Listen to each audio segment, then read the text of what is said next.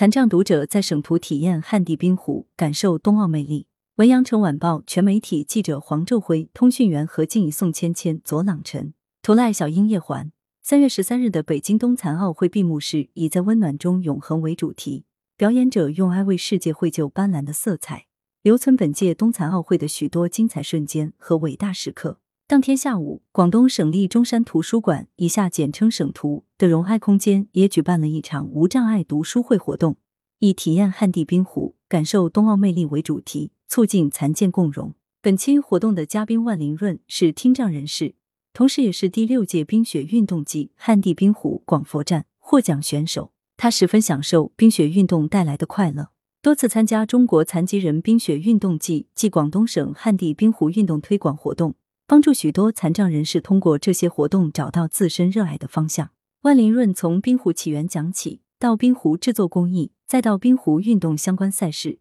为现场读者详细分享冰壶运动的知识。嘉宾的分享进一步激发了现场观众对冰雪运动的热忱，大家一起回顾中国队以十连胜的态势昂首夺冠的精彩瞬间。残疾运动员们超越自我、永不言弃的奥运精神，透过一方屏幕，深深感染了现场读者。活动中，万林润耐心的教读者如何布置场地，如何运球，吸引大家踊跃尝试，在实践中体验竞技体育的魅力。省图相关负责人介绍，该馆融爱空间正式启用于二零二零年十二月三日，第二十九个国际残疾人日，是为残障读者、老年读者提供综合性文化服务，促进残健融合、传递社会关爱的服务阵地和重要窗口。今后，该馆将继续服务好特殊群体。用人文关怀为特殊群体筑起温暖之家。来源：羊城晚报羊城派，责编：文艺。